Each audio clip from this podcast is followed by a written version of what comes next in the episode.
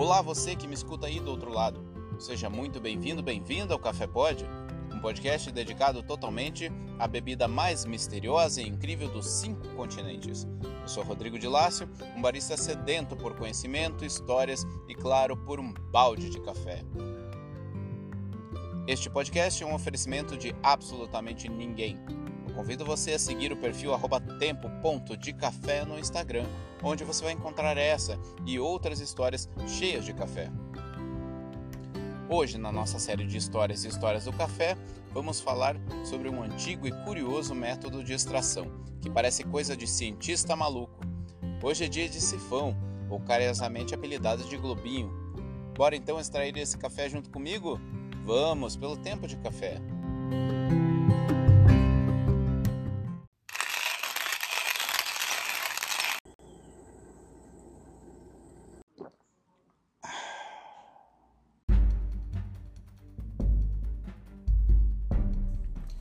Deslumbrante, impactante, linda, a cafeteira sifão é cheia de charme e singularidade.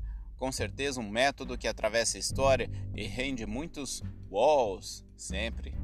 Eu tive a honra de ter servido meu primeiro café especial da vida preparado numa globinho. Um grande pé direito para começar, né? Agradeço até hoje o grande Cláudio do Terra Verde Café por ter me proporcionado essa experiência sensacional. Primeiro, como ela funciona? Ela é formada por duas partes de vidro conectadas, entre elas um funil e um filtro. Na parte inferior, colocamos a água, que ficará em contato com o calor. Na parte superior, acima do filtro, fica o café, esperando a sua vez. Abaixo do globo inferior, colocamos a fonte de calor. Ao aquecer, a água é empurrada pelo vapor para baixo, encontrando como saída o duto central, Dessa forma, ela sobe pelo duto, passando pelo filtro, até o café. Lá, forma uma infusão. Por conta do vácuo ali presente, o café vai permanecer em infusão até que seja eliminada a fonte de calor. Perdendo calor, a água volta a descer para o globo inferior, passando pelo filtro. Dessa forma, fica apenas o café. É um método que reúne infusão e filtragem percebi uma certa similaridade física com a cafeteira italiana. E você? A Moca só viria mais de 100 anos depois da Globinho. Se quiser, o episódio 2, a história da Moca, conta essa outra invenção.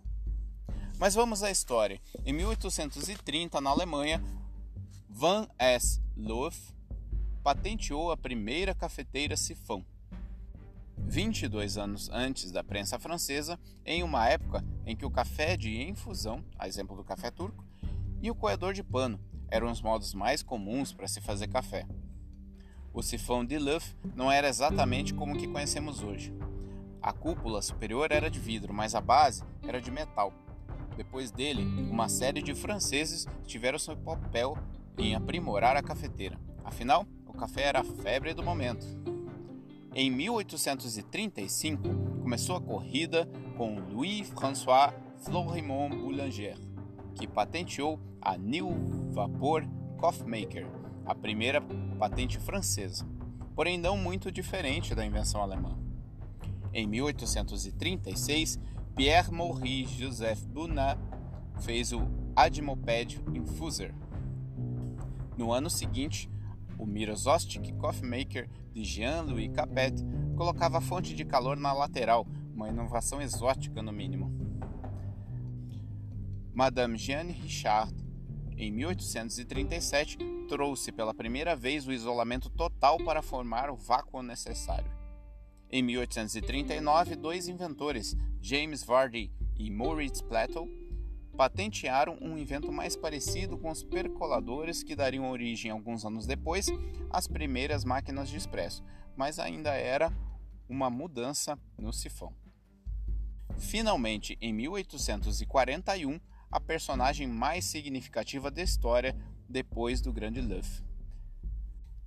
Marie-Fanny Amélie Vassier, ou Madame Vassier, de Lyon, na França ela patenteou a Coffee Factor Coffee Maker, a primeira cafeteira feita com dois globos de vidro. O nome Factor é uma referência a calefacteur, ancestral da panela de pressão inventada por Pierre Alexandre Lemar. Ela trouxe o charme na forma de se fazer café e fez um trabalho muito bom na divulgação do seu invento. Arriscou até ser presa por desobediência por mandar um parente para a Holanda divulgá-lo, em uma época em que havia uma guerra entre os países. A partir daí, a ideia de Madame Vassier deu origem a muitos outros inventos parecidos, melhorados, incrementados. Já no século XX, o sifão foi para o Japão, onde virou febre, ganhando até uma competição que se tornou mundial. Mas a base da charmosa cafeteira mantém-se até hoje, quase 200 anos depois da primeira invenção. Se tiver a oportunidade, não deixe de provar um café como esse, cheio de história e charme.